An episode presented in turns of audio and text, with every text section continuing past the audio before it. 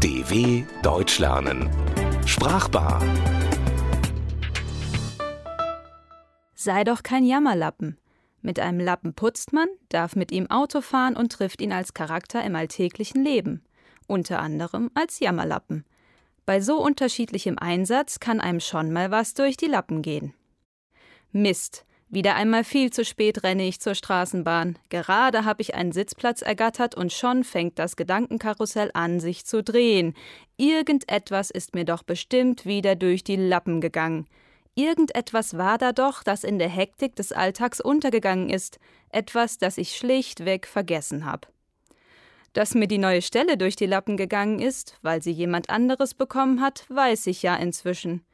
Ich kann mir jetzt gut vorstellen, wie sich die Jäger früher gefühlt haben, wenn sie bei der Treibjagd Stofftücher aufgehängt haben, um die Tiere in ihre Richtung zu lenken.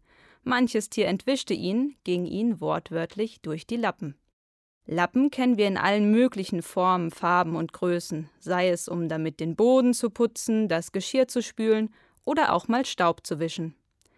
Inzwischen unterscheidet man sogar Einweglappen, die man nach einmaliger Benutzung entsorgt, und Mehrweglappen, die mehrfach benutzt werden können. Aber egal, um welche Art von Lappen es sich handelt, sie haben alle eines gemeinsam, sie dienen der Reinigung. Dazu gehört auch der gute alte Waschlappen, den man von Zeit zu Zeit mal benutzt, um sich das Gesicht zu waschen. Nicht zu verwechseln ist der jedoch mit dem Feigling, der sich in der Schule nicht einmal getraut hat, dem Lehrer eine Reißzwecke auf den Stuhl zu legen. So ein Waschlappen. Aber beruhigenderweise gab es ja diesen einen Freund, der immer ein bisschen aus der Reihe tanzte, indem er Dinge tat oder sagte, die einfach nicht zum Geschehen passen wollten. Dieser Lappen brachte einen regelmäßig zum Lachen, auch wenn er manchmal Nerven kostete. Oft verstand er die einfachsten Dinge nicht auf Anhieb, weshalb man vieles hundertfach wiederholen musste. Dennoch bereitete er eine Menge Freude, dieser Lappen. Solche Freunde braucht man vor allem dann, wenn er einem abgenommen wird, der Lappen. Da hat man beim Autofahren wieder einmal das Tempolimit überschritten und ist mit erhöhter Geschwindigkeit von der Polizei geblitzt worden. Im schlimmsten Fall ist dann der Führerschein, der Lappen, ganz schnell wisch und weg. So macht man sich selbst zum Lappen, der die einfachsten Dinge nicht versteht und darf fortan zu Fuß gehen. Zudem kann einen diese Ordnungswidrigkeit einige Lappen kosten. Wer sich nicht an die Regeln hält, muss viele Vergehen teuer bezahlen, meist in Form größerer Geldscheine. Es handelt sich hier also keinesfalls um eine Lappalie, eine unwichtige Kleinigkeit, der man keine Bedeutung beimisst.